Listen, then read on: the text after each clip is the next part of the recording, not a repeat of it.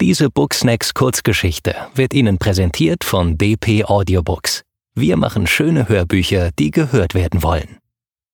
Monika Detering Der Sandmann Ein früher Nachmittag auf der Insel. Nichts deutete darauf hin, dass die beiden zum letzten Mal als Freundinnen beisammen waren. Marie bestellte den dritten Tropicolo bei der bauchfreien Serviererin. Susanne wiederholte den Namen Maximilian mit jener strahlenden Blödigkeit, die nur frisch Verliebte haben. Maximilian. Hört sich doch richtig gut an. Klingt nach Weißwurst. Nennst du ihn Max oder Maxchen? Marie schob ihre Sonnenbrille ins Haar. Geht das schon wieder los? Vor ein paar Wochen noch dein Herzschmerz Leo und heute Maxchen? Nur weil dir sein Name gefällt? Übertreibst du nicht etwas mit dem Reizklima? Maxchen? Ich finde, du gehst ein Fitzel zu weit. Maximilian, du kennst ihn eben nicht. Susanne kramte in ihrer Handtasche. Bré, mattes Orange. Sie zog einen Spiegel hervor, betrachtete sich stirnrunzelnd, kramte wieder und hielt schließlich ein weißes Töpfchen mit Goldrand in der Hand. Marie beugte sich vor und las Anti-Aging. Sie grinste. Andächtig schraubte Susanne den Deckel ab und tupfte sanft duftendes Sahneweiß auf die Stirn und unter die Augen. Meinst du, das hilft? Muss helfen. War sauteuer. Weißt du, hier und hier. Susanne bohrte den Zeigefinger gegen ihre Lach- und Konzentrationsfältchen. Oder sollte ich Botox in Erwägung ziehen? Sie blinzelte Marie an. Denkst du, dein Mäxchen geht mit der Lupe über dein Gesicht, ehe er dich küsst? Hat er längst. Ha, mit der Lupe gesucht, Marie kicherte. Quatsch, geküsst? Na, dann ist der Frosch schon mal aus dem Glas. Küsst er gut? Susannes Blick verklärte sich. Und sonst, wie ist er sonst? Susanne schwieg und seufzte. Ein boshaftes Lächeln zuckte um Maries Lippen. Botox? Wenn du dir das Zeugs in die Mundwinkel spritzen lässt, kannst du nur noch straff küssen. Neidisch? Susannes Augen blitzten. Woher weißt du das alles? Bist du etwa gebotoxt? Sagt er Susi zu dir oder wie nennst du dich bei ihm? Sanne. Sanne klingt wie vertrocknete Sonne? Susanne schnappte nach Luft. Wie lange willst du eigentlich auf diesen Maximilian warten? Wir versitzen hier den ganzen Nachmittag. Mir wird langweilig. Susanne schaute angestrengt heiter in die Wolken. Wie alt ist er denn? fragte Marie. Hm, gehört zu den knackigen Jahrgängen. Aha, eher reif und steht vor der Frühpensionierung? Darum geht es doch gar nicht. Susanne cremte, die Sonne stach. Susanne legte sich ihr neues, frisch grün leuchtendes Tuch über die Schultern. Das sich andeutende Brauen wollte sie schon, aber Hitzepickel brauchte sie wirklich nicht. Unwillig schüttelte Susanne den Kopf. Ist Marie etwa eifersüchtig? Was macht er? Maximilian ist Firmenberater. Firmenberater, hm, so, so. Marie konnte sich gerade noch beherrschen. Schließlich waren sie schon so lange befreundet und das trotz der Leos, der Franks, der Alexanders und wie sie alle geheißen hatten. Jetzt ein Maximilian. Weißt du was? Stell ihn mir heute Abend doch vor. Ich muss wissen, ob meine liebste Freundin auch in guten Händen ist. Marie stand auf und zog ihr T-Shirt glatt. Guck mal. Wird mein Bauch zu fett? Wenn du ihn einziehst, nicht. Paul kommt morgen. Dann lernst du ihn endlich kennen. Ja, und dann vergleichen wir, hm, wer besser aussieht. Mir wird's zu warm. Willst du hier bleiben, Susi? Dein Gesicht ist ziemlich rot. Sonnenbrand? Ah, mach dich nicht zum Affen. Wartest du auf einen, der nicht kommt? Susanne hatte nur Sonnenbrand verstanden. Sie cremte. Dann erst sagte der Satz mit dem Warten. Und dein Paul ist also der Richtige, der allzeit wahre? Wirst du ja sehen, murmelte Marie. Wegen ihm hast du deinen Job gekündigt, hast noch keinen neuen und ziehst mit in dieses lächerliche Untertupfing? Willst du Hausfrau werden? Nun hör mal, das mit uns ist doch etwas ganz anderes. Maries Stimme klang schrill. Deine Paul-Story ist eher ein aufgeblasener Furz. Susanne griff nach ihrem Spiegel und lächelte sich zu. Was du alles weißt.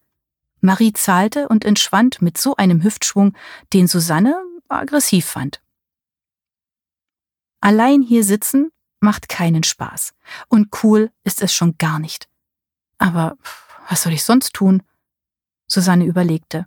Ich könnte ganz zufällig an seinem Hotel vorbeispazieren und dann in der Lobbybar etwas trinken. Rein zufällig. Ah, aber er wohnt ja gar nicht im Hotel. Für ihn gibt es nur dieses winzige Pensionszimmer im Nachbardorf. Hm, etwas mehr Luxus täte es auch. Findet er das romantisch? Herrje, ich mache mich noch zum Affen. Warum verliebe ich mich ständig?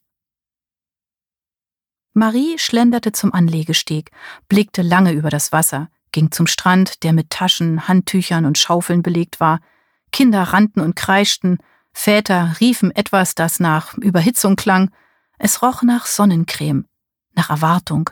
Es roch nach Sommer und Heckenrosen verströmten ihre sanfte Süße. Sie kletterte einen Trampelpfad hoch. Zwischen den Dünen fand sie eine Mulde, die von niemandem belegt war. Der Sand wärmte. Marie legte das Handy griffbereit und zog ein vielfach gefaltetes Papier aus dem Rucksack.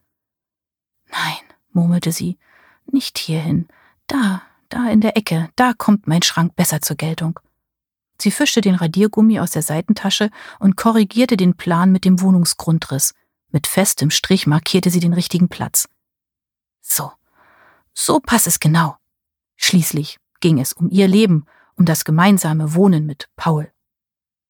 Strandhafer wehte und der Wind flatterte in den Papieren. Träge zog Marie die Finger durch den Sand und träumte von der Zukunft mit Paul. Warte, warte doch! Eine melodische Männerstimme riss sie aus ihrem Idyll. Hinter der Düne kicherte jemand hoch und laut. Später hörte sie ein Seufzen und Gurren und Stöhnen. Marie stand auf. Mit einem Liebespaar in Hörweite konnte sie sich auf so etwas Prosaisches wie Innenarchitektur nicht konzentrieren. Sie klopfte den Sand ab, griff nach dem Rucksack und steckte die Papiere ein. Spähte durch den Strandhafer und die Disteln.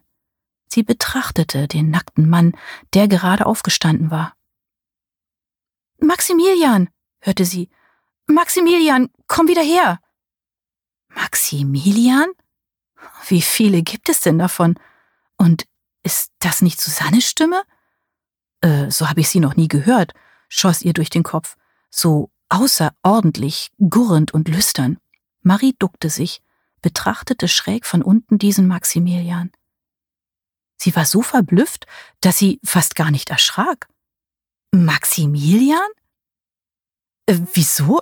Das ist doch Paul. Oder gibt es an der Nordsee Vater Morganas? Paul! Paul?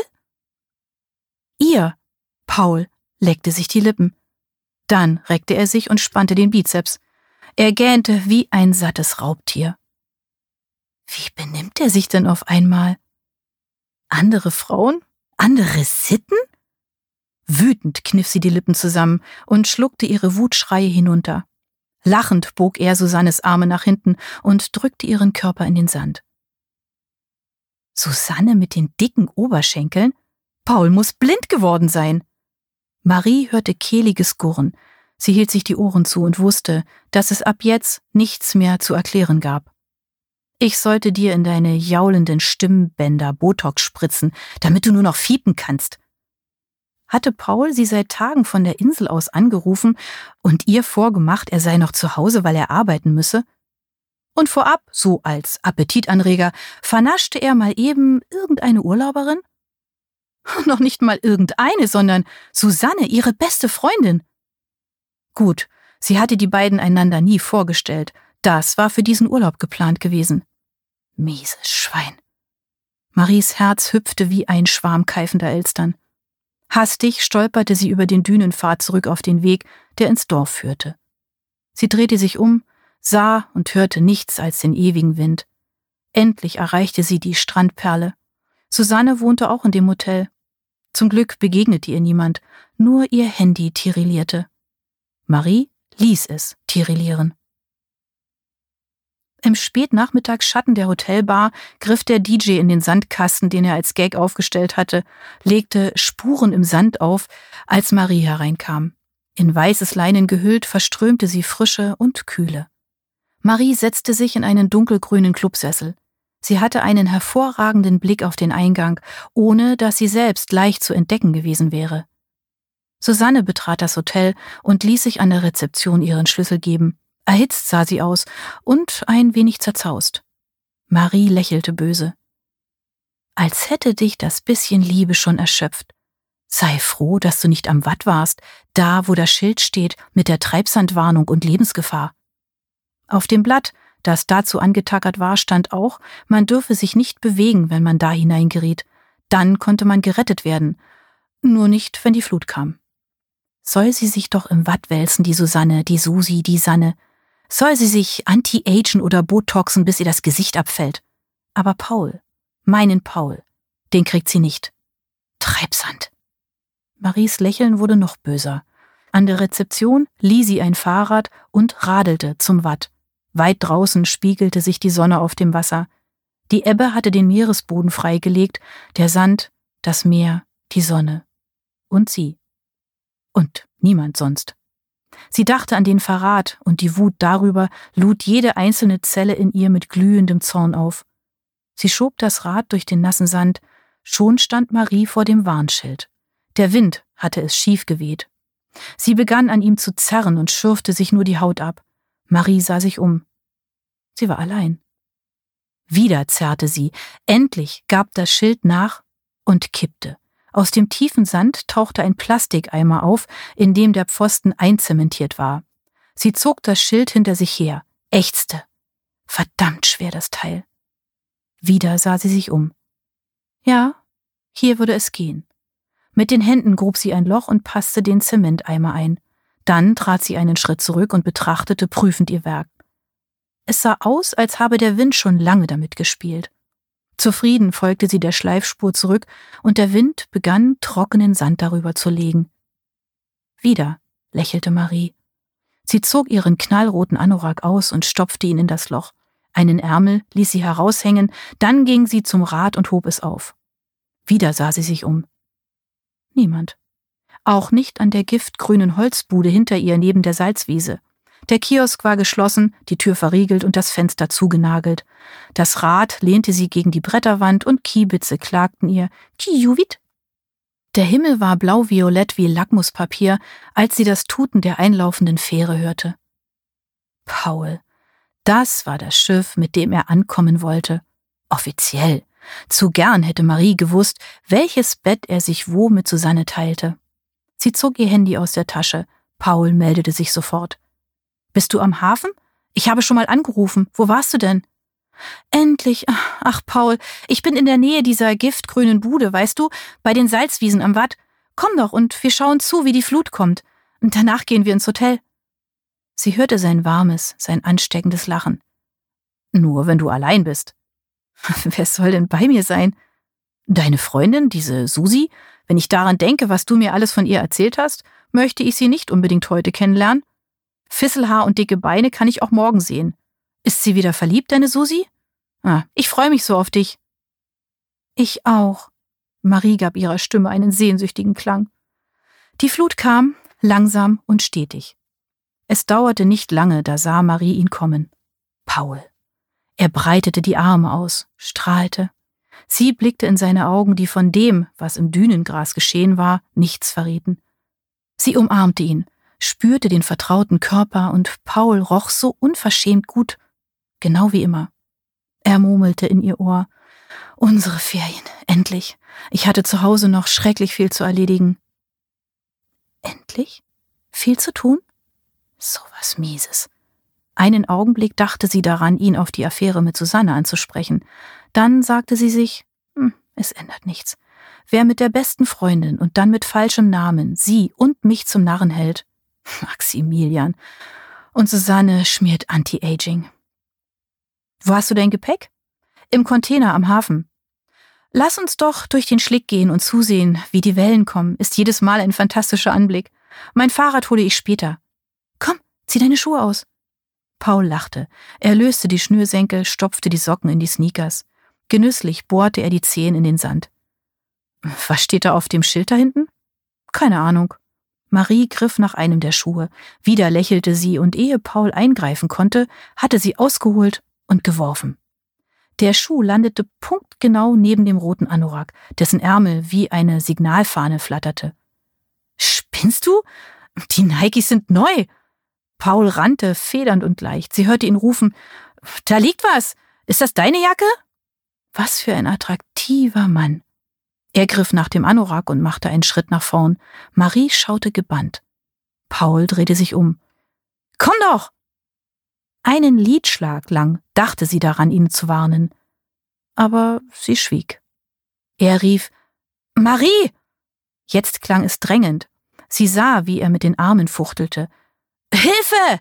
Sein Schrei gellte gegen den Wind, Möwen kreisten und Austernfischer hüpften. Ich versinke, Hilfe, ich, ich rutsche! Paul bückte sich, um sich gegen den Sand zu stemmen, um die Beine frei zu bekommen.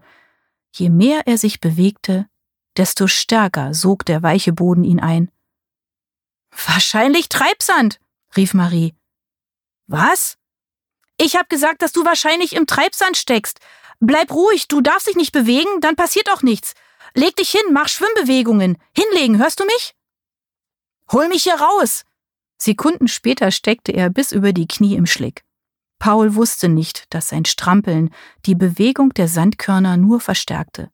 Und weder er noch Marie ahnten, dass er aus eigener Kraft nicht mehr freikommen konnte. Wer einmal im Treibsand steckte, blieb dort, außer er bekam Hilfe. Sehr starke Hilfe. Stärker als Marie es war.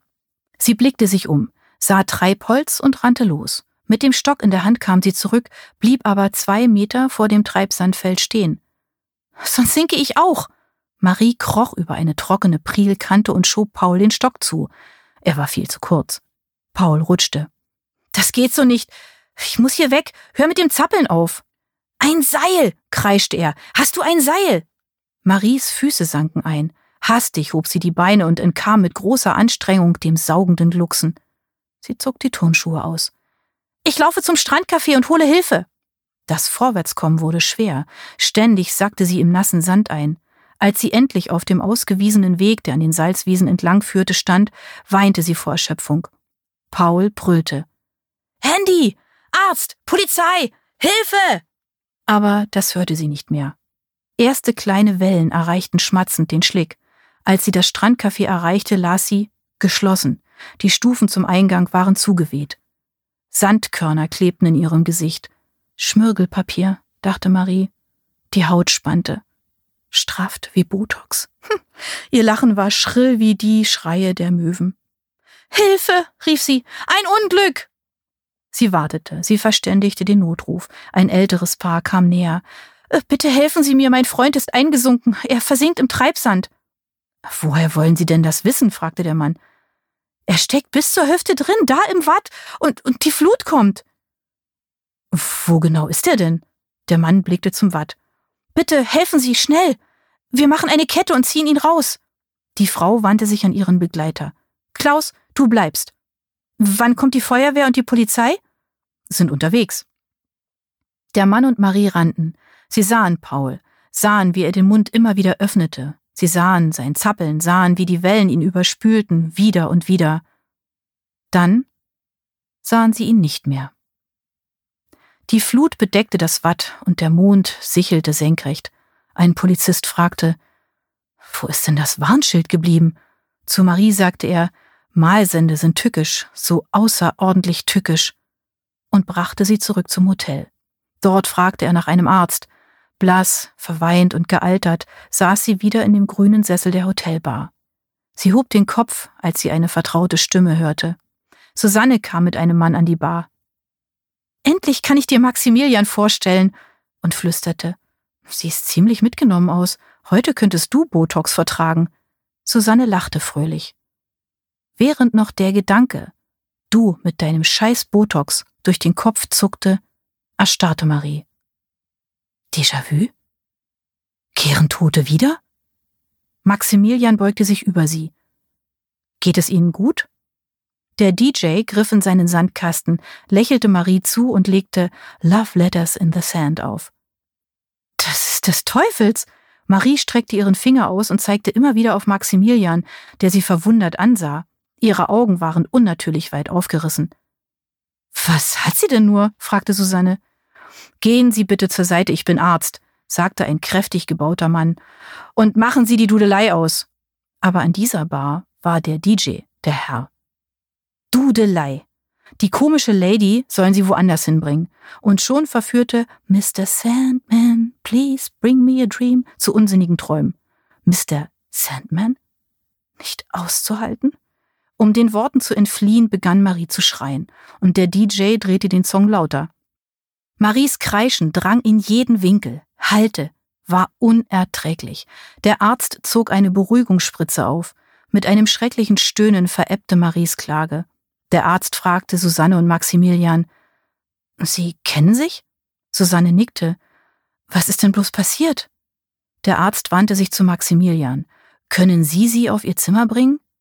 Als Susannes Freund näher kam, stand Marie hastig auf. Paul, meine große Liebe! Dann rannte sie los, fort, nur fort. Sie merkte nicht, dass sie wie eine Betrunkene schwankte. Sanfte und doch energische Arme fingen sie auf. Während Marie endlich in ihrem Hotelbett schlief, suchte Susanne Kleidung zusammen, Waschzeug, alles, was im Krankenhaus benötigt wurde.